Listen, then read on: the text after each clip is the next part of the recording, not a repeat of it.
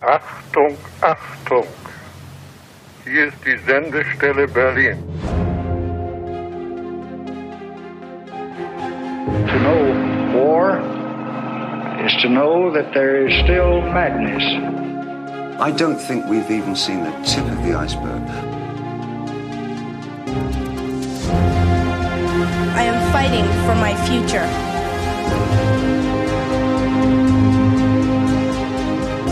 We are fortunate to be alive at this moment in history. Nun, diese Geschichten sind ungefähr 20 Jahre zurück. Warum soll man denn nicht die Wahrheit sagen?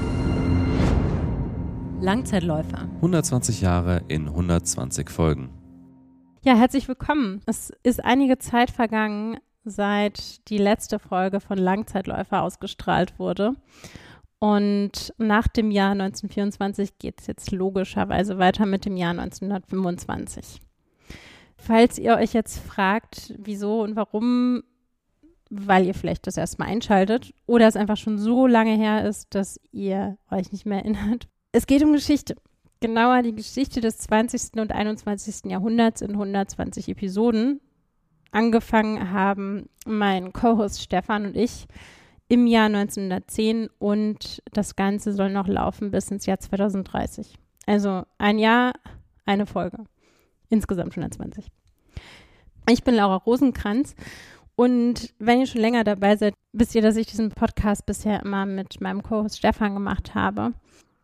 Hier gibt es ab dieser Sendung eine Neuerung, weil Stefan nämlich vor ein paar Monaten eine Agentur gegründet hat, also jetzt Chef ist, sein eigener Chef und das bedeutet natürlich nochmal mehr Arbeit. Und dann haben wir uns überlegt, dass es wahrscheinlich nicht vereinbar ist mit so einem arbeitsintensiven Podcast, den man halt auch jeden Monat produziert. Also man muss ja schon immer ganz schön viel recherchieren, damit das auch interessant ist, was man hier so erzählt. Und ja, deshalb verstehe ich das auch vollkommen. Und ich selbst konnte es aber nicht lassen. Ich will es nicht lassen. Ich will einfach gucken, wo das Ganze hingeht, weil die Zeit vom Jahr 2022 bis ins Jahr 2030 kenne ich ja selber noch nicht. Und auch bei unserer bisherigen Reise durch die Vergangenheit bin ich auf ganz viel Neues und Spannendes gestoßen. Das will ich einfach nicht missen. Und ich hoffe, dass es euch auch so geht und ihr diese Reise mit mir macht. Abgesehen davon kann ich mir auch total gut vorstellen, wieder einen Co-Host dazu zu holen. Da bin ich aktuell ein bisschen am Gucken und planen. Und auf jeden Fall will ich gern Zeitzeugengespräche anfangen, sobald wir in die Jahre 30, 40, 50 kommen, weil logischerweise dann ja mehr und mehr Menschen auch heute noch leben, die in diesen Jahren geboren sind. Und das stelle ich mir sehr, sehr spannend vor. Ein anderes Herzensthema von mir war und ist ja auch die unsichtbare Seite der Geschichte, also die Seite der Geschichte, die Menschen erlebt haben, über die nicht geschrieben wurde. Und da würde ich total gern Menschen einladen, die sich mit den weniger gut beschriebenen oder weniger beachteten Seiten der Geschichte auskennen.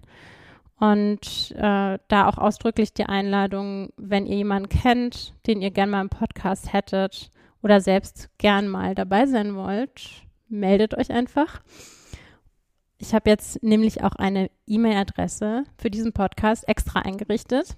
Und zwar podcast at laura-rosenkranz.com. Also, was wir auf jeden Fall festhalten können, es bleibt spannend, was ich für dieses Format auch genau richtig finde. Und ich meine, die Zeit, um die es hier im Podcast geht, war ja auch immer wieder von Umbrüchen geprägt. Wir erleben auch heute Umbrüche. Und entsprechend ist es vielleicht gar nicht so unpassend, wenn es auch in diesem Podcast immer mal wieder Veränderungen gibt. Das Ganze ist in Bewegung und ich will auf jeden Fall vor allem, dass es spannend bleibt und einfach weiter durch die Zeit reisen und sowohl die Vergangenheit als auch die Gegenwart besser verstehen. Okay, ich hoffe auf jeden Fall, ihr bleibt mir gewogen und seid wie ich neugierig und gespannt, wie sich das Ding hier weiterentwickelt. Und ich würde sagen, jetzt springen wir mal ins Jahr 1925 und Aus heutiger Sicht wird das ziemlich gruselig. Hitler ist nämlich zurück aus seinem Schreibretreat im Gefängnis, veröffentlicht Mein Kampf und gründet die SS zu seinem persönlichen Schutz, während in Italien Mussolini zum Diktator wird. In der Sowjetunion hat jetzt Stalin das Ruder und mobbt Trotzki aus dem Weg, beziehungsweise erstmal aus seinem Amt als Volkskommissar für Verteidigung. Aus heutiger Sicht will man bei so vielen Diktatoren, die auf dem Weg sind, die Macht zu übernehmen, am liebsten die Augen zu machen und erst in den 60ern wieder aufwachen. Und auch ganz abgesehen von den vielen autoritären Regimes, die in dieser Zeit entstehen, darf man nicht vergessen, dass viele Menschen weltweit nach wie vor mit den Folgen des Ersten Weltkriegs befasst. Das Verarbeiten physischer und psychischer Kriegswunden, schwere Armut. Ja, also man kann sich vorstellen, dass das sich für die einfachen Leute vielleicht auch noch gruseliger anfühlte als die große Weltpolitik. Einfach weil es näher dran war. Auf der anderen Seite, das haben wir auch schon in den vergangenen Folgen immer mal wieder erwähnt, ist man natürlich auf der Suche nach Ablenkung. Man möchte den Krieg vergessen oder auch die triste Realität. Und deshalb stürzen sich alle, die irgendwie können, also egal ob ganz unten oder ganz oben, in möglichst rauschende Partys, ob es jetzt so in den Etablissements der Großstädte ist oder in den Salons der Schönen und Reichen der damaligen Zeit. Vielleicht zusammengefasst, wer nach dem Ersten Weltkrieg noch Leben in sich spürt, will es jetzt auskosten. Aber jetzt sind wir eigentlich schon fast in der Kultur. Vielleicht erstmal nochmal zurück zum Politischen. Was war sonst noch so los im Jahr 1925? Ich habe ja gerade nochmal an ältere Folgen angeknüpft. Vielleicht Insgesamt nochmal kurz zur Auffrischung. Wir befinden uns jetzt im siebten Jahr nach dem Ende des Ersten Weltkriegs und eigentlich gibt es weltpolitisch nur Verlierer. Alle haben Menschen verloren, alle haben Geld verloren und auch die sogenannten Siegermächte, also die europäischen Staats- und Regierungschefs, äh, ächzen mit ihren Verantwortlichkeiten immer noch unter den Kriegsschulden, auch wenn sie Reparationen bekommen und sind auch genauso wie die USA damit beschäftigt, in immer neuen Kompromissen ohne große Tragfähigkeit ihre Interessen durchzusetzen, was in einer super instabilen Weltlage resultiert. Außerdem sind ja ganze Großmächte und Monarchien ganz frisch zerschlagen worden und das Aufbauen neuer Ordnungen sorgt für Unruhe. Es gibt Aufstände, Vertreibungen und überall grobe Gewalt. Abgesehen davon hat sich für die Menschen auf dem nach wie vor unterdrückten afrikanischen Kontinent überhaupt nichts geändert. Es sind nach wie vor größtenteils Kolonien und vereinzelt verbessern sich die Lebensbedingungen. Es gibt nämlich die Möglichkeit der Selbstverwaltung unter dem Schirm der Krone, äh, zum Beispiel in Ghana, wo es tatsächlich 1925 auch eine Verfassungsreform gibt. Dabei darf man allerdings nicht vergessen, dass Großbritannien das nicht aus Großherzigkeit macht, in einigen Teilen der, der Kolonien Selbstverwaltung zu erlauben, sondern weil Großbritannien einfach so langsam das Problem hat, ähnlich wie das Römische Reich ein paar tausend Jahre vorher, äh, dass wenn das eigene Herrschaftsgebiet zu groß wird, man das ja irgendwann nicht mehr alles regieren kann. Und insofern ist dann die Idee halt vielleicht doch mehr Freiheiten zu erlauben und dafür die Kolonien halt für sich zu behalten. Aber das ändert auch nichts daran, dass in den meisten Teilen Afrikas die Situation weiterhin extrem instabil ist und für die meisten Menschen sehr schwer zu ertragen. Logischerweise entbrennen auch hier immer wieder Aufstände. In der spanischen Zone des damaligen Kolonialgebiets Marokko tobt jetzt schon im vierten Jahr der Aufstand der Rifkabilen. Ja, und wegen dieser Missstände gibt es vielerorts eine Rückbesinnung auf eben jene Autoritätsstrukturen, die man eigentlich loswerden wollte. Zum Beispiel im Deutschen Reich, das sein Machtpotenzial auch an vielen Stellen behalten darf. Unter anderem auch, weil die Westmächte Deutschland zwar so klein halten wollen, dass es nicht wieder größenwahnsinnig wird, aber doch noch so groß, dass es dabei helfen kann, der Weltrevolution der Sowjetunion etwas entgegenzusetzen. Und um das einigermaßen festzuklopfen, gibt es im Jahr 1925 auch nochmal den Locarno-Vertrag, beziehungsweise die Locarno-Verträge, die gedacht sind, die durch den Versailler Vertrag etablierte neue Ordnung nochmal zu bestätigen. Tatsächlich erkennt Deutschland dann auch den Versailler Vertrag offiziell an, und zwar freiwillig, in der Hoffnung auf die Revision eben dieses Vertrages. Und von Seiten der Siegermächte wiederum ist es ein Versuch, Sicherheit zu erlangen. Aber das hat eigentlich wenig Wert, weil sich alle irgendwie noch Optionen offen halten wollen, doch wieder gewaltsam Gebiete zu annektieren. Und entsprechend ist der Versailler Vertrag auch nach der Absicherung in Locarno nicht geeignet, den Frieden zu sichern. Und nicht nur die offiziellen Verlierer, sondern auch Japan arbeiten daran, ihn wieder rückgängig zu machen das würde ich vielleicht auch gleich mal als Cue nehmen, um äh, nach Asien den Blick zu richten. Vielleicht mit einem kurzen Exkurs nochmal auf äh, die Geschichte des Opiumhandels. Ich glaube, das haben wir immer mal wieder kurz angesprochen, aber nochmal zusammengefasst, weil das wichtig ist, eine Sache zu verstehen, die jetzt äh, in den 20er Jahren sich mehr und mehr entwickeln wird. Es ist nämlich so, dass jetzt in den 20er Jahren des 20. Jahrhunderts immer noch ein System der ungleichen Verträge gilt zwischen Großbritannien, Frankreich äh, und China. Und diese ungleichen Verträge haben ihren Ursprung in besagten Opiumkriegen. Und ja, also das fing im 19. Jahrhundert an. Da haben nämlich die Briten irgendwann nicht mehr eingesehen, für ihren überbordenden Teekonsum so viel Silber an die Chinesen zu zahlen. Und haben dann entdeckt, dass es sich doch mit Opium viel preiswerter handeln lässt. Das hat dann wiederum dazu geführt, dass die Opiumsucht in China wie ein Virus um sich griff, so dass sich China irgendwann nicht mehr anders zu helfen wusste, als die gesamten Opiumvorräte der britischen Händler ins Meer zu werfen und daraufhin hat dann Großbritannien China im ersten Opiumkrieg 1840 angegriffen. Hatte halt auch ein leichtes Spiel mit den opiumsüchtigen Soldaten und China musste daraufhin auf der Grundlage sehr unfairer Verträge eine Reihe an Vergünstigungen für britische Handelstreibende hinnehmen. Ja, und das alles bedeutete natürlich eine große Belastung und vor allem auch Demütigung für China. Und das Problem war dann, dass auch nach dem Ersten Weltkrieg, als die Welt neu geordnet wurde, niemand an die Chinesen dachte und an diese unfairen Verträge. Und das fanden vor allem einige junge Chinesen, vor allem Studenten, absolut nicht gut und demonstrierten gegen die imperiale Unterdrückung, die 1925 dann einen Höhepunkt fand, als einige Demonstranten brutal erschossen wurden. Das wiederum führte zum Erstarken kommunistischer Bewegungen wie der KPCH, also die Kommunistische Partei Chinas, oder auch der Kuomintang unter Chiang Kai-shek. Und hier haben wir dann auch schon die großen Kontrahenten in China für die nächste Zeit, und zwar Mao Zedong und Chiang Kai-shek. Wer sich dafür interessiert, noch mehr über die Geschichte Chinas zu erfahren, da habe ich einige sehr tolle Podcasts gefunden, die ich in den Show Notes verlinken würde.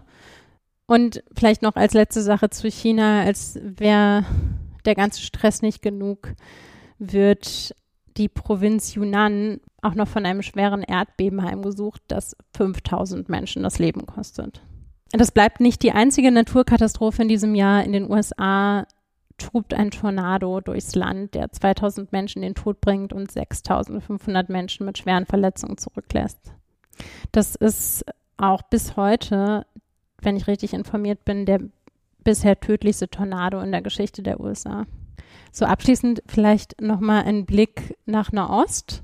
Das persische Parlament beschließt in diesem Jahr die Absetzung von Ahmad Shah Qajar, dem letzten Herrscher der Qajaren-Dynastie und Reza Pahlavi legt den Amtseid als neuer Schah von Persien ab.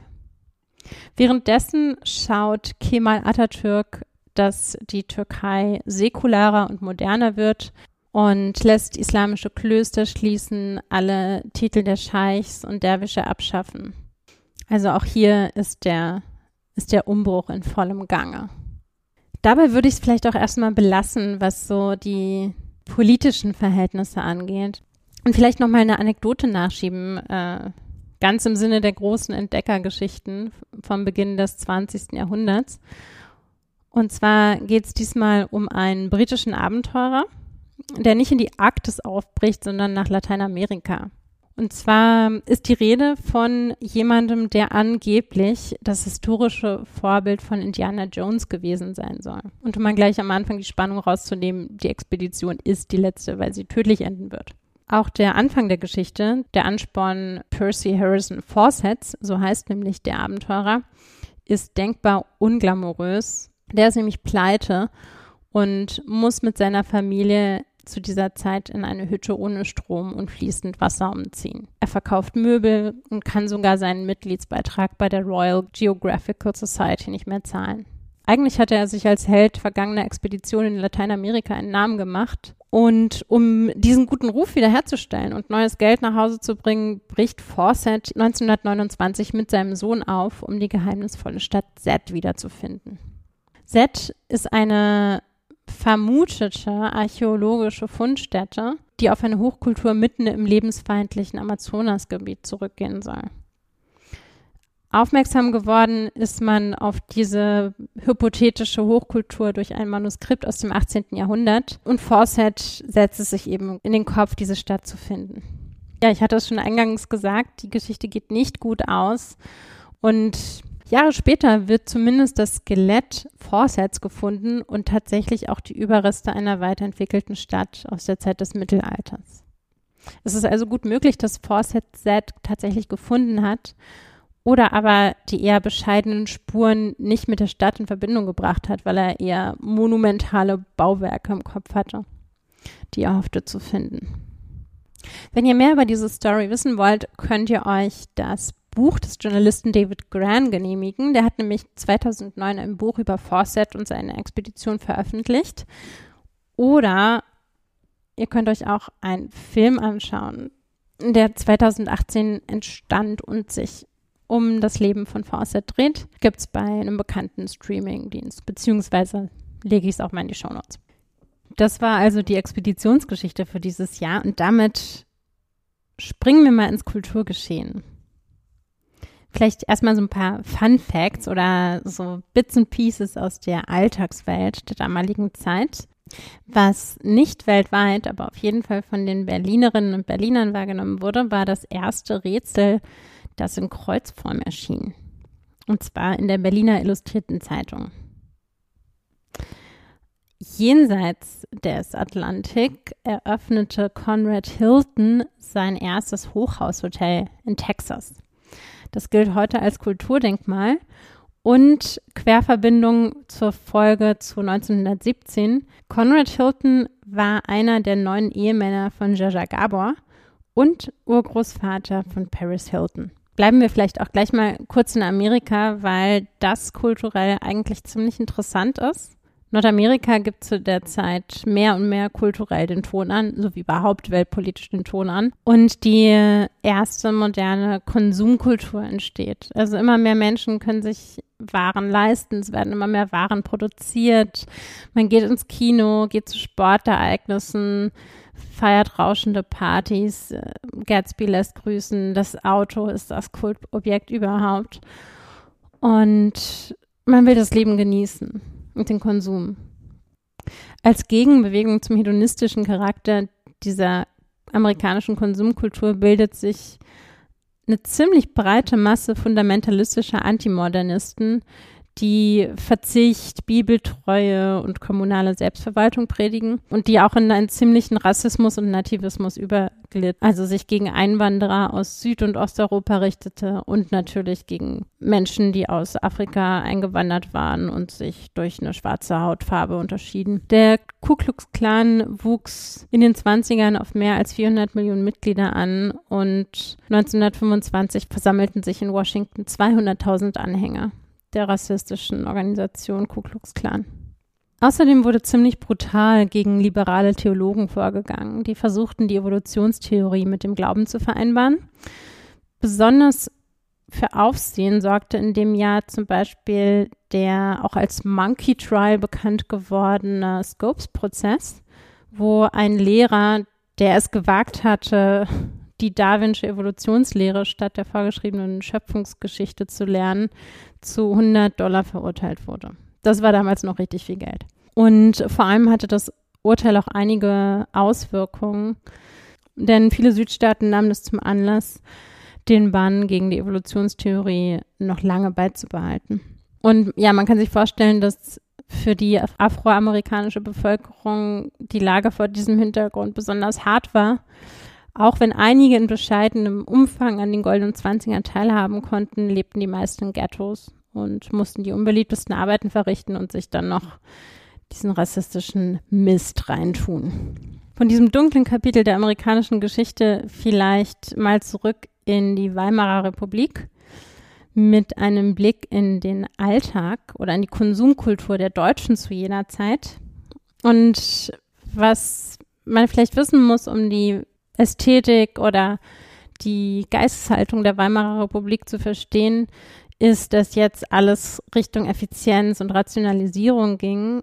Es wird unter anderem damit begründet, dass das Bauhaus ja seit einiger Zeit schon zugange war. Aber andererseits kann es natürlich auch sein, dass Gropius den Zeitgeist aufgeschnappt hat und darauf geantwortet hat, was sogar wahrscheinlicher ist, weil er ja, wie wir schon mal besprochen haben in diesem Podcast, ein ziemliches Marketing-Genie war. Ja, und wie dem auch sei, es war auf jeden Fall so, dass man es liebte, neue Produkte auszuprobieren, die alles effizienter und besser gestalteten.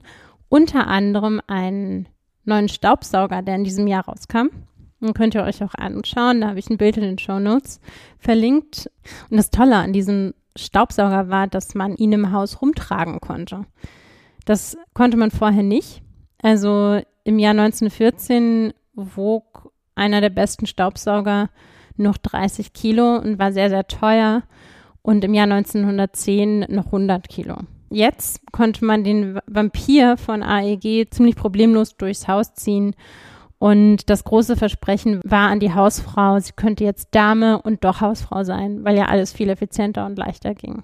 Das zeigt auch dieses Bild, was ich verlinkt habe, ganz gut. Da ist so eine Dame im Seidenkleid mit Bubikopf, die halt diesen Staubsauger durch die Gegend zieht. Was ziemlich lustig aussieht, wo ich gerade schon das Bauhaus erwähnt habe, da gibt es in diesem Jahr eine denkwürdige Veränderung.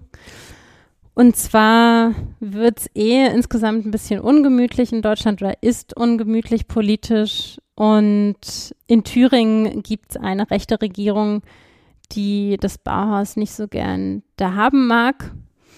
Und Entsprechend werden zunächst die Mittel gekürzt, sodass eigentlich das Bauhaus sich nicht mehr aufrechterhalten kann. Und letztlich fällt dann 1925 die Entscheidung, nach Dessau umzuziehen. Das bedeutet natürlich ziemlichen Stress für die Bauhausler, andererseits auch einen Neuanfang. Es werden dann in Dessau verschiedene Meisterhäuser errichtet, die man auch heute noch anschauen kann die eigentlich auch ganz gut aussehen, tatsächlich. Auch wenn ich ja den Bauhausstil nicht in jeder Hinsicht äh, gut finde, aber die Häuser, in denen unter anderem Paul Klee, Kandinsky und Schlemmer gelebt haben, sind schon sehenswert. Die kann man sich auch in Dessau ansehen. Den Link habe ich auch in den Show Notes.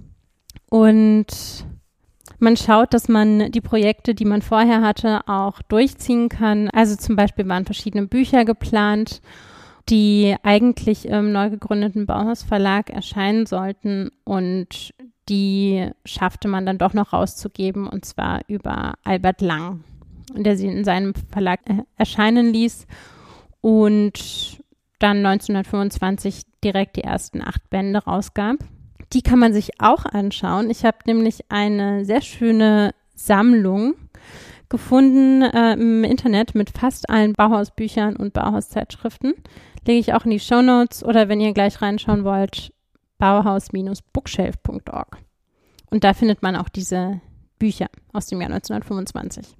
Ansonsten gibt es eine wie ich finde, ziemlich abstruse Idee. Gropius fand die auch abstrus tatsächlich. Da bin ich ausnahmsweise mal mit ihm einer Meinung.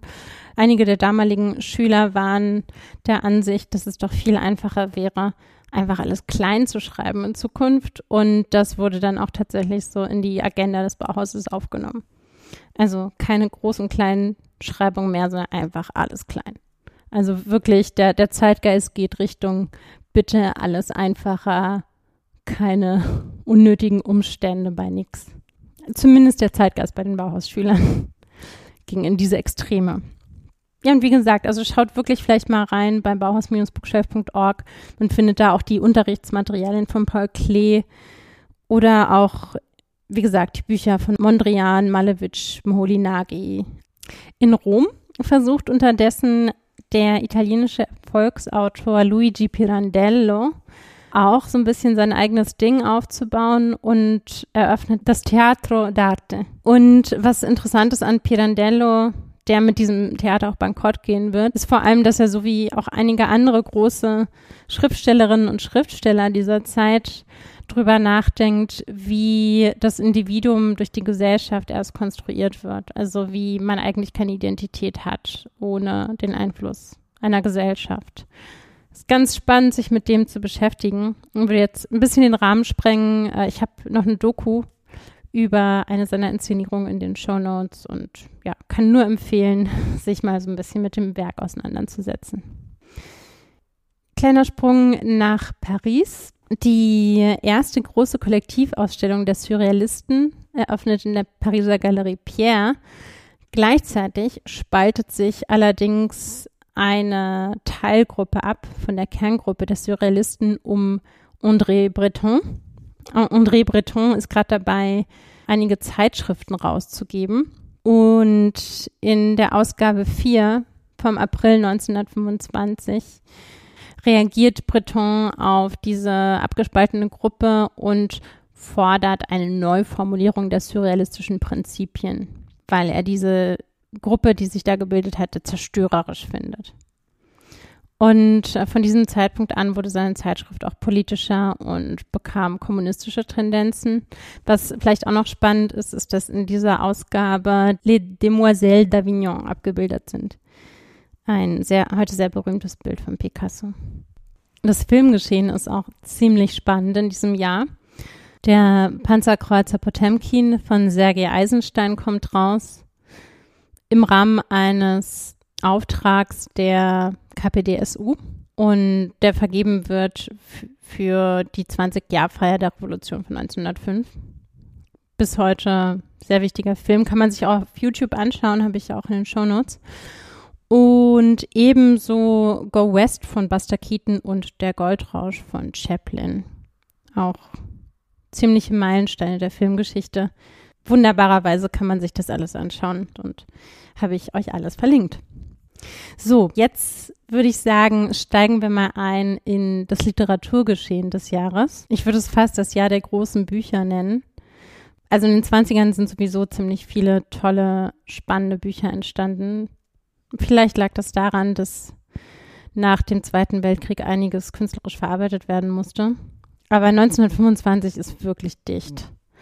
Also es wird zum Beispiel Jud Süß veröffentlicht, das quasi Durchbruchswerk von Leon Feuchtwanger, also das ihm letztlich zur Weltruhm verholfen hat, wurde in 20 Sprachen übersetzt und mehr als drei Millionen Mal verkauft. Also gehört zu den Weltbestsellern. Vielleicht noch als kleine Notiz zu dem Werk. Äh, das Werk ist nicht antisemitisch, anders als der später von Goebbels beauftragte gleichnamige Hetzfilm der Nazis von 1940, der sich wohl auch nicht auf Feuchtwangers Werk bezog. Anders als Feuchtwanger selbst annahm. Aber da reden wir vielleicht nochmal in der Folge zu 1940 drüber.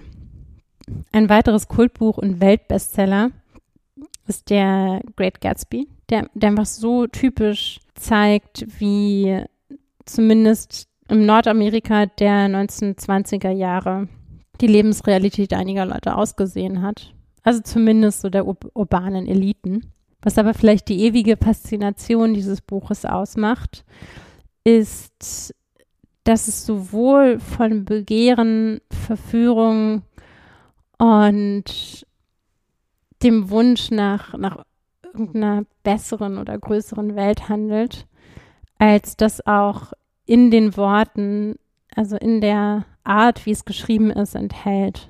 Also ich habe es jetzt auch in der Vorbereitung der Sendung nochmal gelesen, einfach weil man es immer wieder lesen kann, weil die Sprache so schön ist und man das auch immer anders für sich interpretieren kann. Die Handlung selbst ist gar nicht so interessant und weil viele das Buch kennen oder vielleicht auch den Film, ein, eine der Verfilmungen gesehen haben, zuletzt die von Baz Luhrmann, würde ich da auch gar nicht so viel Zeit drauf verschwenden, sondern einige der wirklich ikonischen Zitate viel eher vorlesen, die einfach so toll sind, weil sie immer versprechen einem alle Geheimnisse des Lebens und des, des Menschlichen und vielleicht auch dessen, was Menschen nie erreichen können. Es macht einen wahnsinnig und ist wunderschön.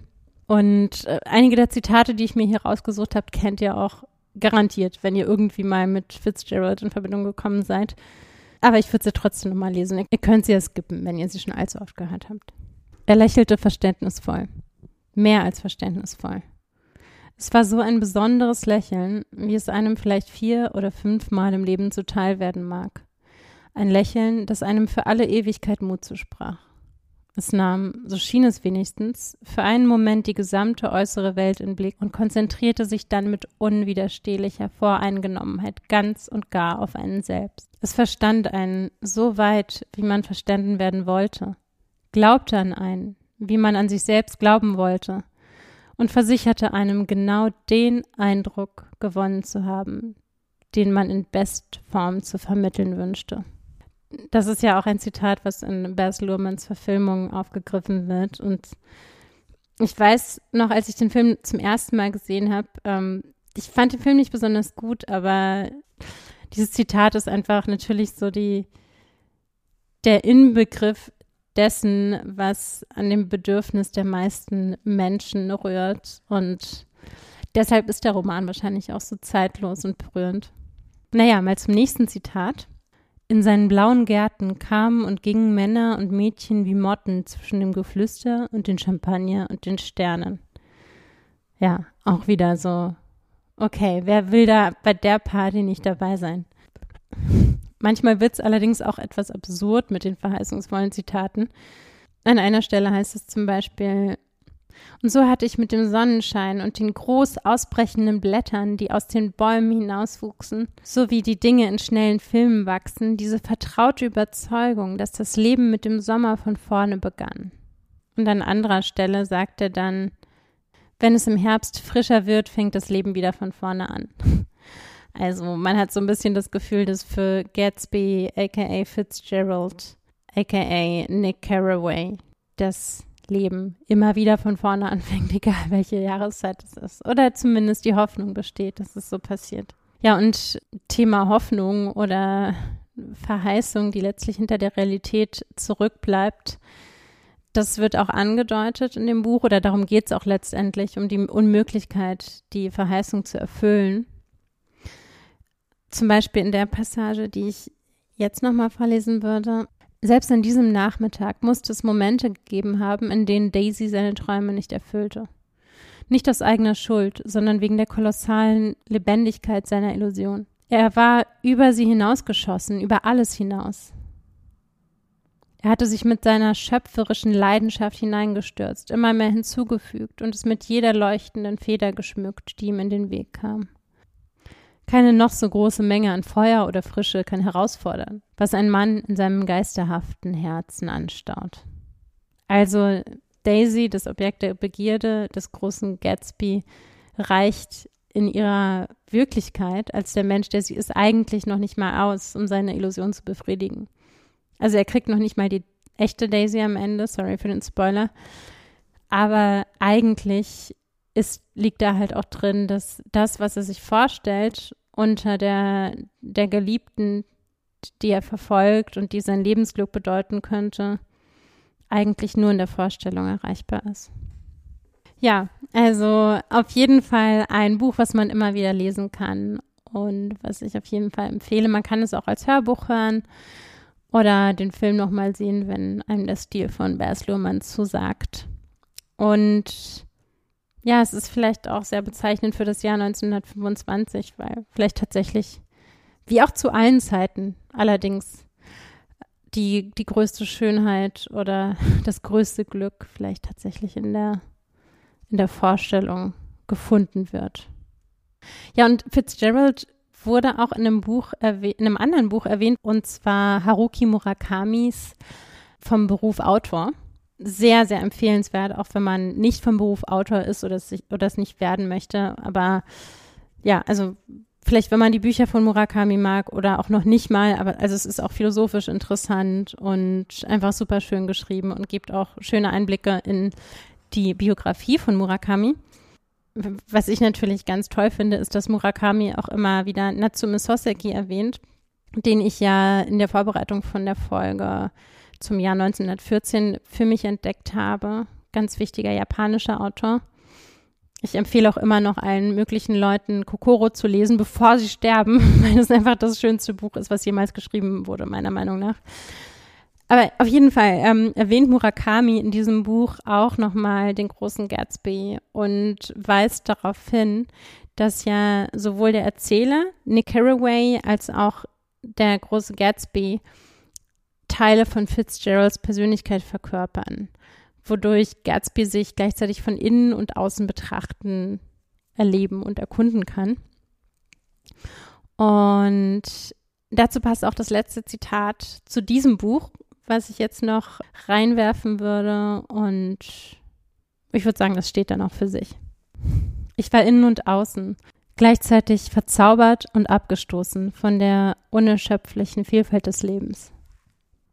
Ja, und ganz ähnlich wie F. Scott Fitzgerald mit Gatsby erkundet André Gide in diesem Jahr oder in einem 1925 erscheinenden Roman seine eigenen inneren Anteile. Der Roman heißt Die Falschmünze und es geht im Prinzip eigentlich die ganze Zeit um Menschen, die er entweder kennt oder Anteile seiner selbst, die er als Figuren dem Roman erscheinen lässt. Mehr Abstand von sich selbst nimmt Egon Erwin Kisch, der Godfather of Reportagen in Deutschland. Also Egon Erwin Kisch bringt im Jahr 1925 den rasenden Reporter raus. Das ist eine Sammlung von verschiedenen Reportagen und das legt eigentlich den Grundstein für das journalistische Handwerk, wenn es um Reportagen geht oder überhaupt um neutrale Berichterstattung. Und in diesen Reportagen ist eigentlich ganz Europa Schauplatz der Ereignisse, die er schildert. Das sind natürlich außergewöhnliche Ereignisse, weil Alltagsereignisse ihm wahrscheinlich nicht so erzählenswert erschienen. Berichtet von historischen Untersuchungen, zum Beispiel Nachforschungen nach Dürers Ahnen oder dem Golem auf der Spur, besucht ungewöhnliche Orte wie die Hochschule für Taschenspieler, ein Leichenschauhaus oder die Wohnung eines Scharfrichters. Elendsberichte sind auch dabei und insgesamt gelingt es ihm halt wirklich die Gegenwart festzuhalten in seinen Reportagen. Also es ist so eine kaleidoskopartige Sammlung an Eindrücken, die er auch sprachlich so zusammenstellt, dass man den Eindruck hat, man ist mittendrin in der Zeit und dass sich da auch jemand zurücknimmt, um es einem zu ermöglichen, die, die Eindrücke fast schon selbst zu erleben durch die Reportagen hindurch. So, und nach diesem Abriss würde ich zu dem Buch kommen, was ich tatsächlich für diese Sendung nochmal besonders aufmerksam gelesen habe. Und zwar Mrs. Dalloway von Virginia Woolf. Mrs. Dalloway ist ein handlungsarmer Roman oder zumindest ein zeitlich klar umrissener Roman, so ähnlich wie Ulysses von James Joyce, der sich auf einen Tag beschränkt.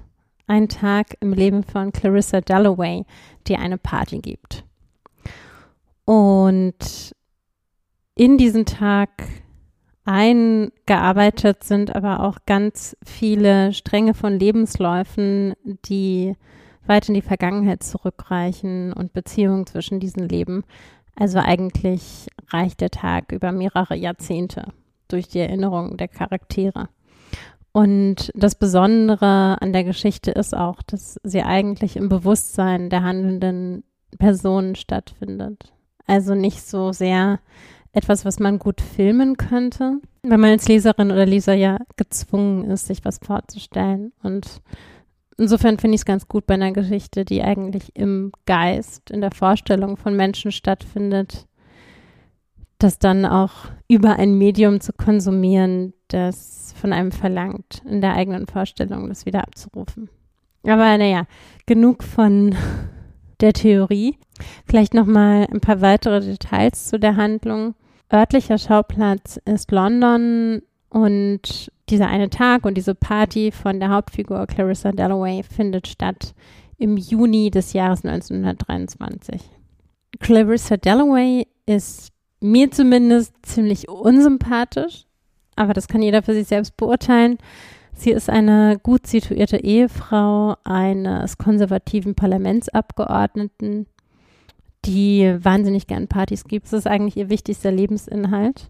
Wobei Clarissa Dalloway auch eine, bei, bei all ihrem Streben nach gesellschaftlicher Anerkennung auch Neigung hat, Frauen zu lieben und dagegen auch ankämpft oder sich dagegen entschieden hat, um eben diese Position in der Gesellschaft einnehmen zu können. Und ja, die dann letztlich ihren Frieden damit gemacht hat. Also sie wird eigentlich als so eine resolute Person beschrieben, die sich irgendwie anpasst und dann halt ihre Leidenschaften im Ausrichten von Partys auslebt. Dann gibt es noch Peter Walsh, ein ehemaliger Verehrer von Clarissa, der nach fünf Jahren in Indien wieder nach London zurückkommt, um auch an ihrer Party teilzunehmen und sie wiederzusehen.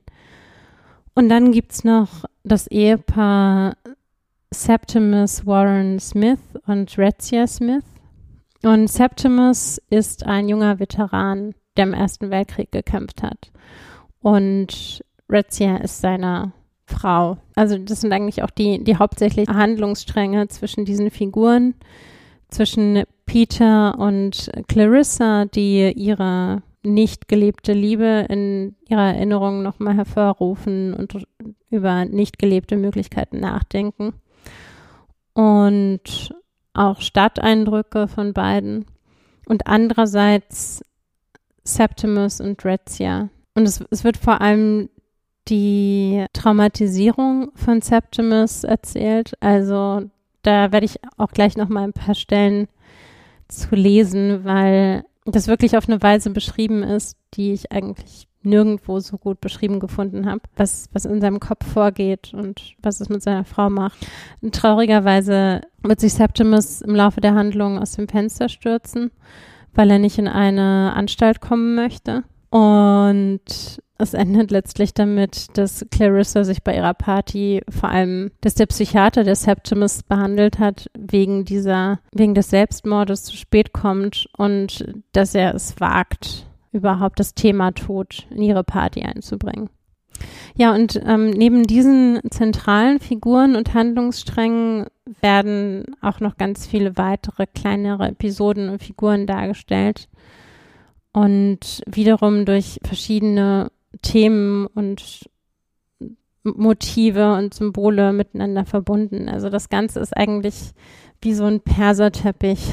Also es ist nur ein einziger Tag, aber es ist unfassbar dicht an möglichen Assoziationen und an Einblicken in, in, in die Geisteshaltung verschiedener Menschen zu dieser Zeit oder vielleicht auch zu allen Zeiten. Und deshalb sollte man dieses Buch auf jeden Fall auch ohne Ablenkung lesen. Also so mal eben im Zug ist schwer. Und ich habe es auch als Hörbuch versucht. Es, es, geht wirklich nur, wenn man, eigentlich fast nur, wenn man die Augen schließt und sich wirklich jedes Wort vorstellt. Also man kann sich dieses Buch nicht reintun, ohne vollkommen dabei zu sein, weil man eben gezwungen ist, sich diese geistigen Bilder, von denen die Handlung durchsetzt ist, eben auch im eigenen Kopf hervorzurufen. Aber es lohnt sich auf jeden Fall. Wer allerdings sich das jetzt erstmal nicht antun will oder eh schon gerade zu viel im Kopf hat, kann ja gerne noch ein bisschen den Zitaten folgen, die ich mir rausgeschrieben habe. Zum einen habe ich eine Stelle zwischen Clarissa und einer, einer guten Freundin die inzwischen auf dem Land lebt, aber vorher so ein bisschen eine wildere Person war. Also wild im Sinne der britischen Oberschicht dieser Zeit. Und zwar ist das eine Kussszene zwischen Clarissa und Sally. Auch die einzige eigentlich. Die wird von Peter Walsh unterbrochen, der natürlich auch wahnsinnig eifersüchtig ist, weil er ja auf Clarissa steht. Und gleichzeitig ist es auch sehr symbolisch dafür, dass also so resolut und lebenstüchtig sie auch ist, eigentlich so eine kleine Macke hat und sich immer vorstellen muss, dass gleich das größte Unglück auf sie zukommt, was man sich vorstellen kann. Und die Ursache dafür liegt in dieser Szene, in der sie kurz für sich das größte Glück, was sie sich vorstellen kann, erlebt und dann unterbrochen wird. Und die Unterbrechung durch Peter Walsh kann, wenn man möchte, natürlich auch als die Unterbrechung der eigenen Bedürfnisse durch die Konventionen der sehr, sehr konservativen Gesellschaft, in der Virginia Woolf und eben dann halt auch Clarissa Dalloway in der Erzählung sich befindet, verstanden werden. Sie und Sally fielen ein wenig zurück. Dann kam der vorzüglichste Moment ihres ganzen Lebens, als sie an einer Steinurne mit Blumen vorbeigingen. Sally blieb stehen, pflückte eine Blume, küsste sie auf die Lippen. Die ganze Welt war auf den Kopf gestellt. Die anderen verschwanden. Dort war sie allein mit Sally. Sterne gucken, sagte Peter. Es war, als würde man in der Dunkelheit mit dem Gesicht gegen eine Granitwand laufen. Es war schockierend, es war schrecklich. Nicht für sich. Sie spürte nur noch, wie Sally schon zerfleischt, malträtiert wurde. Sie fühlte seine Feindseligkeit, seine Eifersucht, seine Entschlossenheit, in ihre Gesellschaft einzubrechen. Ach, dieses Entsetzen, sagte sie sich, als hätte sie die ganze Zeit gewusst, dass etwas ihren Glücksmoment unterbrechen, verbittern würde. Also was man an der Stelle schon merkt, ist halt dieser, dieses Springen zwischen direkter Handlung, also dem Beschreiben der Handlung und dann diesem Stream of Consciousness mäßigen, also dieses, oh, dieses Entsetzen, dieser Horror, seine Eifersucht und so weiter. Das ist irgendwie das, was in ihrem Kopf vorgeht, aber direkt beschrieben. Also da steht nicht, sie dachte, wie schrecklich ist das alles, sondern es kommt halt ganz direkt. Also so Rede, Beobachtung und dann so innere Monologe werden einfach aneinandergereiht. Also so wie es auch wirklich im Kopf passiert. Weshalb es eben, wie gesagt, auch nicht immer leicht ist zu folgen. Jetzt würde ich mal zu dem anderen Handlungsstrang gehen, und zwar der Kriegsveteran Septimus und seine Frau. Und äh, in der Szene ist der Kriegsveteran Septimus gerade beim Arzt, bei diesem Psychiater, der später zu spät zur Party kommen wird, weil Septimus sich umbringen wird. Also, es steigt ein mit einer Frage des Psychiaters. Sie haben mit großer Auszeichnung im Krieg gedient? Der Patient wiederholte fragend das Wort Krieg. Er gab Wörtern symbolische Bedeutung. Ein ernstes Symptom, das in der Kartei vermerkt werden musste. Der Krieg? fragte der Patient. Der europäische Krieg? Dieses kleine Schuljungenspiel mit Schießpulver? Hatte er mit Auszeichnung gedient? Er hat es wirklich vergessen. Im Krieg selbst hat er versagt. Ja, er hat mit der größten Auszeichnung gedient versicherte Razzia dem Arzt. Er wurde befördert. Er hatte ein entsetzliches Verbrechen begangen und war von der menschlichen Natur zum Tode verurteilt worden.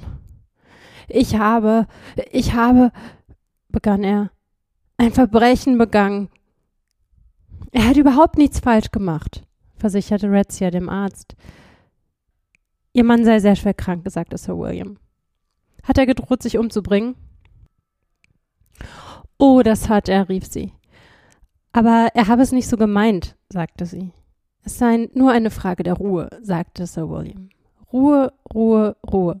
Eine lange Bettruhe. Unten auf dem Land gab es ein entzückendes Zuhause, in dem ihr Mann perfekt versorgt werden würde. Weg von ihr? fragte sie. Leider ja. Die Menschen, die uns am meisten am Herzen liegen, sind nicht gut für uns, wenn wir krank sind.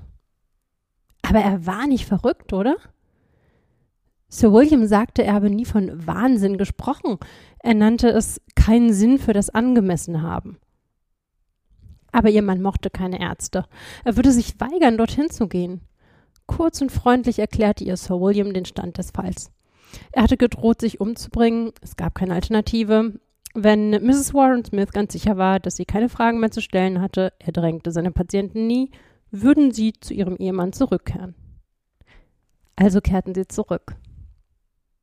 Wir haben unser kleines Gespräch geführt, sagte Sir William. Er sagt, du bist sehr, sehr krank, rief Razzia. Wir sind übereingekommen, dass sie in ein Heim gehen, sagte Sir William. wo wir sie lehren werden, sich auszuruhen. Ob ihn Impulse überkamen? fragte Sir William mit seinem Bleistift auf einer rosa Karte notierend. Das sei seine eigene Angelegenheit, sagte Septimus. Aber wenn er gestand, wenn er kommunizierte, würden sie ihn dann freilassen, seine Folterknechte. Ich, ich, stammelte er. Aber was war sein Verbrechen? Er konnte sich nicht daran erinnern. Ja, ermutigte Sir William ihn, aber es wurde spät. Liebe, Bäume, es gibt kein Verbrechen. Was war seine Botschaft? Er konnte sich nicht daran erinnern. Ich, äh, ich, stammelte Septimus. Versuchen Sie so wenig wie möglich an sich selbst zu denken, sagte Sir William freundlich. Wirklich, er war nicht imstande, frei herumzulaufen. Gab es sonst noch etwas, was Sie ihn fragen wollten? Sir William würde alle Vorkehrungen treffen. Vertrauen Sie mir alles an, sagte er und entließ sie. Noch nie im Leben hatte Razzia solche Qualen empfunden. Sie hatte um Hilfe gebeten und wurde verlassen. Er hatte sie enttäuscht. Sir William Bradshaw war kein netter Mann. Sie klammerte sich an seinen Arm. Sie waren von aller Welt verlassen. Wenig später darf man dann als Leserin oder Leser nochmal beobachten, wie das Ehepaar zusammen zu Hause sitzt und wie die interagieren. Die Stelle würde ich auch nochmal vorlesen. Es fängt an mit Septimus' Sicht. Er hatte keine Angst. In jedem Augenblick zeigte die Natur durch einen lachenden Wink, so wie diesen goldenen Fleck, der da an der Wand entlang lief. Dort, dort, dort. Zeigte sie ihre Entschlossenheit, indem sie ihre Federn schwang, ihre Locken schüttelte, ihren Mantel hin und her warf wunderschön, immer wunderschön und immer ganz nah, um durch ihre zu einem Hohlraum geformten Hände Shakespeares Worte zu atmen, ihre Bedeutung. Rezia, die am Tisch saß und einen Hut in den Händen wendete, beobachtete ihn, sah ihn lächeln. In diesem Moment war er glücklich. Aber sie konnte es nicht ertragen, ihn lächeln zu sehen. Das war keine Ehe. Das war nicht jemandes Ehemann zu sein, so seltsam auszusehen, immer aufzufahren, zu lachen, Stunde um Stunde schweigend dazusitzen oder sie zu packen, um ihr zu sagen, sie solle schreiben. Die Tischschublade war voll von diesen Schriften über Krieg, über Shakespeare, über große Entdeckungen, davon, dass es keinen Tod gibt. Also, was ich da super spannend fand, war dieses den Wörtern symbolische Bedeutungen geben, was der Doktor ja als ernstes Symptom äh, vermerkt. Und das ist dann ja auch in der zweiten Szene, das irgendwie Septimus anfängt Dinge zu sehen, also wahrscheinlich keine richtige Psychose hat, aber eben so in, im Chaos seiner fragmentierten Erinnerungen leben muss und das Gefühl hat, irgendwas falsch gemacht zu haben, irgendeine Schuld auf sich geladen zu haben. Wie einerseits sich, sich aus dieser, diesem Bedeutung geben, diesem allem so eine überhöhte Bedeutung verleihen, was Wunderschönes ergibt, also dass er irgendwie sogar so einem Sonnenflecken, der sich an der Wand entlang spiegelt, so eine wahnsinnige Schönheit abgewinnen kann, aber dass er dann auch wieder so völlig verloren ist in den Windungen seiner Gedanken und Vorstellungen und darin auch gefangen bleibt und vor allem in der Vorstellung, irgendwas, vielleicht irgendwas mit dem Tod seines Freundes Evans zu tun zu haben oder eine andere Schuld begangen zu haben. Und man könnte es natürlich auch so sehen, dass er seine Umwelt eigentlich wie einen literarischen Text interpretiert und dann aus den Interpretationen immer wieder neue Bedeutungen nimmt. Das Thema Schuld ist auch so ein Thema in einem weiteren großartigen Buch aus diesem Jahr, und zwar dem Prozess von Kafka, was im, in einem Berliner Verlag erscheint, in der Schmiede, und zwar gegen den Willen Kafkas, der ja im Vorjahr verstorben ist. Sein Freund Max Brod fand dann aber, dass es zu schade wäre, die Werke seines Freundes zu zerstören, so wie sich Kafka das eigentlich gewünscht hätte, und veröffentlicht seine Bücher. Ja, und im Prozess ist auch ein super bekanntes Buch, das kennen sicherlich einige, aber wer es nicht kennt, es geht um jemanden, der eines Morgens äh, damit konfrontiert wird, ein Verbrechen begangen zu haben und dann das ganze Buch über von Institution zu Institution weitergereicht wird und ganz surreale Erlebnisse hat und einfach nicht drauf kommt, welches Verbrechen er begangen haben könnte. Und so richtig wird es ihm auch nie gesagt. Es wird nur immer gesagt, er hätte eins begangen.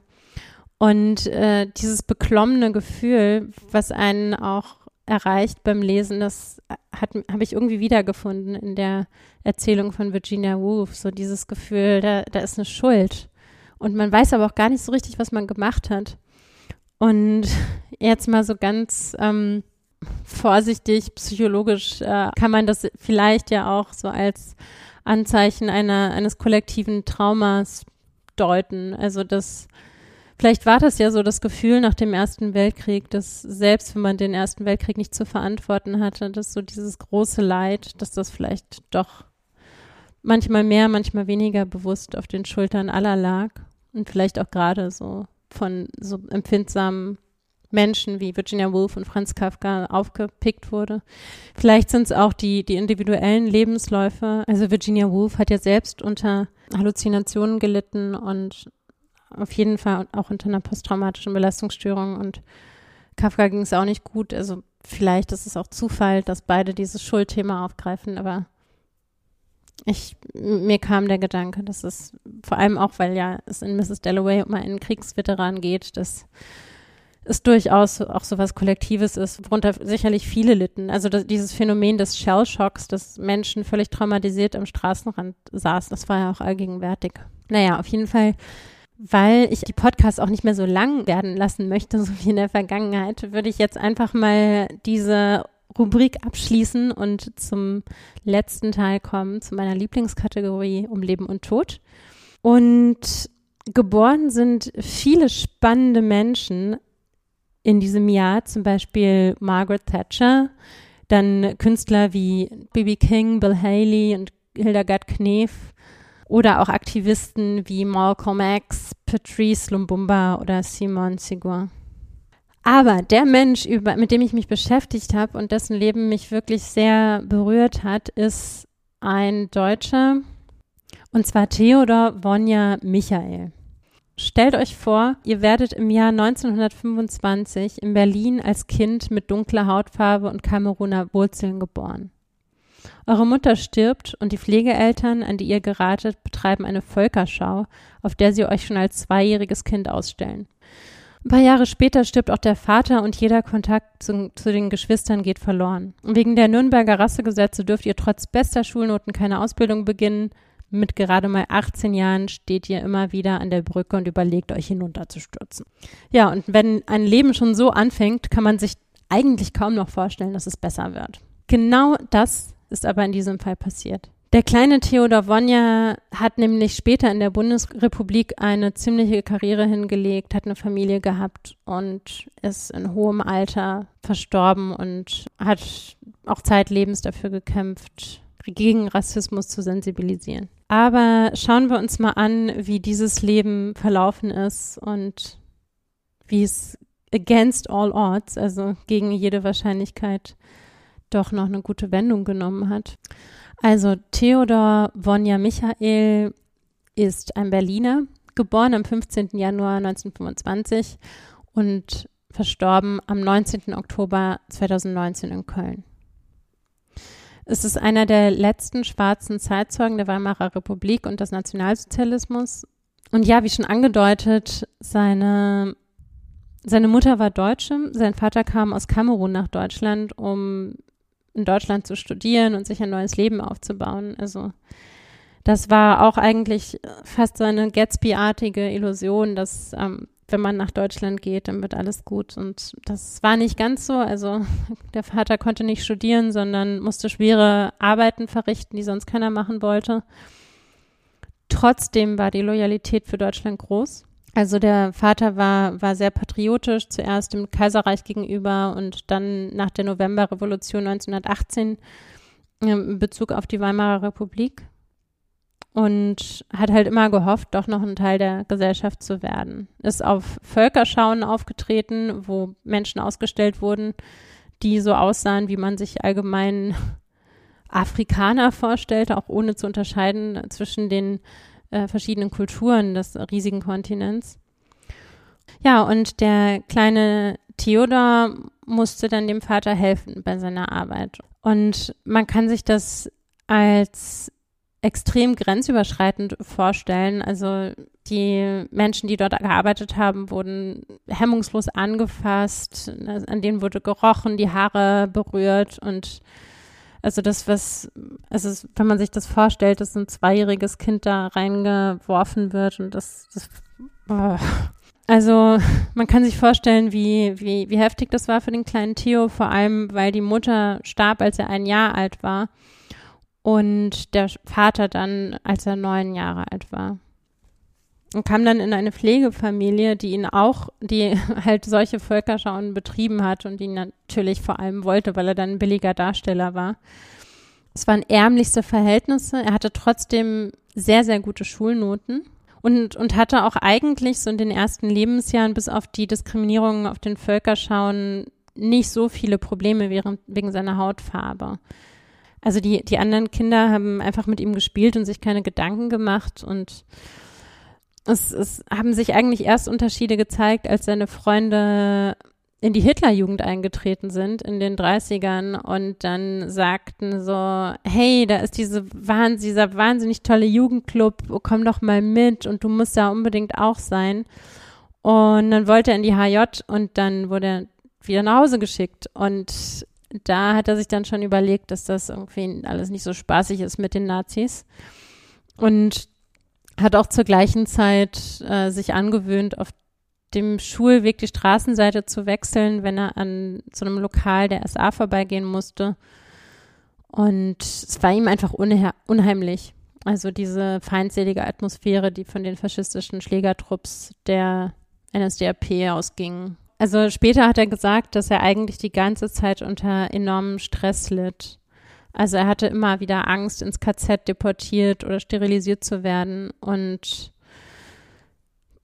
hat sich tatsächlich auch fast durchgehend gefragt, nimmst du dir jetzt das Leben oder, oder wird es mal anders?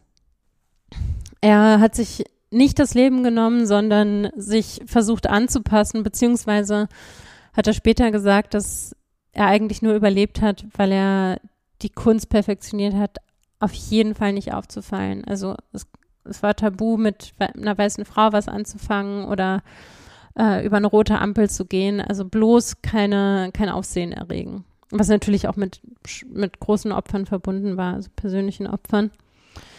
Er konnte sich als Komparse in Propagandafilmen am Leben halten. Also die Nazis haben halt Filme gedreht, die die Kolonialzeit verherrlicht haben und da brauchte man immer Menschen mit schwarzer Hautfarbe. Also bis 1942 entstanden im Auftrag des Reichsministeriums für Volksaufklärung und Propaganda ungefähr 100 Kolonialfilme, wo, wo auch Kriegsgefangene eingesetzt wurden. Und es, es, gab bei Theo auch keine Illusion darüber, was, was diese Filme sollten. Also er hat, äh, Zitat gesagt, wir waren die Mohren, die man da brauchte. Für uns war das eine Existenzfrage. Das ist dann nicht passiert, aber 1943 wurde er zur Zwangsarbeit verpflichtet und bis zur Befreiung durch die Rote Armee 1945 in einem Arbeitslager interniert. Also das kann man sich auch als ziemlich harte Zeit vorstellen. Ja, und das Ende des Zweiten Weltkriegs bedeutete dann natürlich seine Rettung. Also nach dem Krieg konnte er studieren und hatte einen Job bei den US-amerikanischen Besatzungstruppen. Ähm, studiert hat er unter anderem bei Ralf Dahrendorf, Soziologie, Volkswirtschaftslehre und auch weitere Rollen als Schauspieler in besseren Filmen übernommen. Wurde auch Chefredakteur des Afrika-Bulletin und am Ende Regierungsberater für die SPD. Dann in den 70er Jahren hatte er als erster Mensch mit schwarzer Hautfarbe ein Jobangebot vom BND. Später hat er gesagt, mich hat die Anfrage stolz gemacht. Sie müssen sich vorstellen, dass ich bis dahin nie Anerkennung erlebt hatte, immer nur zurückgewiesen worden war. Und plötzlich sagte eine höhere Stelle, wir brauchen dich. Er hatte wohl auch die Absicht, vielleicht ein Türöffner für andere Deutsche mit schwarzer Hautfarbe zu sein und stieg tatsächlich im BND bis zum Regierungsdirektor auf. Ja, und äh, auch wenn diese Geschichte für ihn ziemlich gut ausgegangen ist, hat er auch nie ein Geheimnis daraus gemacht, dass er Deutschland bis zum Schluss als schwieriges Mutterland empfunden hat. Also er sagte sogar, dass er den alltäglichen Rassismus in der Zeit der Bonner Republik nicht so stark empfunden hat wie seit der Wiedervereinigung und hat sich auch bis zum Schluss gegen Rassismus eingesetzt und hat immer wieder an Jüngere appelliert, wenn ihr euch nicht engagiert, dann kann sich nichts ändern. Noch wenige Monate vor seinem Tod hat er gesagt, als Nicht-Weißer kommt man ohne Schramm nicht davon. Das hat nie aufgehört. Ja, positiv war für ihn auf jeden Fall seine familiäre Situation. Er hat seine Geschwister dann in den 60ern wiedergefunden und eine Familie gegründet. Und ja, dann doch noch ein, ein langes und halbwegs glückliches Leben gelebt. Und sein Nachlass ist in Köln zu besichtigen, in der Theodor Wonja Michael Bibliothek. Was mir in der Beschäftigung mit Theodor Wonja Michael unter anderem im Gedächtnis geblieben ist, war ein Satz von Ralf Dahrendorf, der den damals 28-Jährigen für immer geprägt hat. Ein wahnsinnig starker Satz, mit dem ich den Podcast heute auch beenden würde. Jede Gesellschaft befindet sich zu jedem Zeitpunkt in jeder möglichen Wandlung.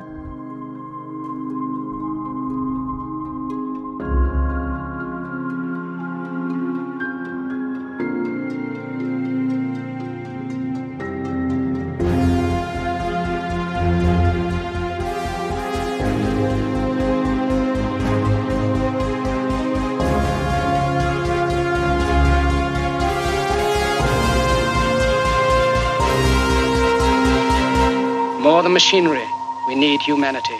More than cleverness, we need kindness and gentleness. Without these qualities, life will be violent and all will be lost. The aeroplane and the radio have brought us closer together.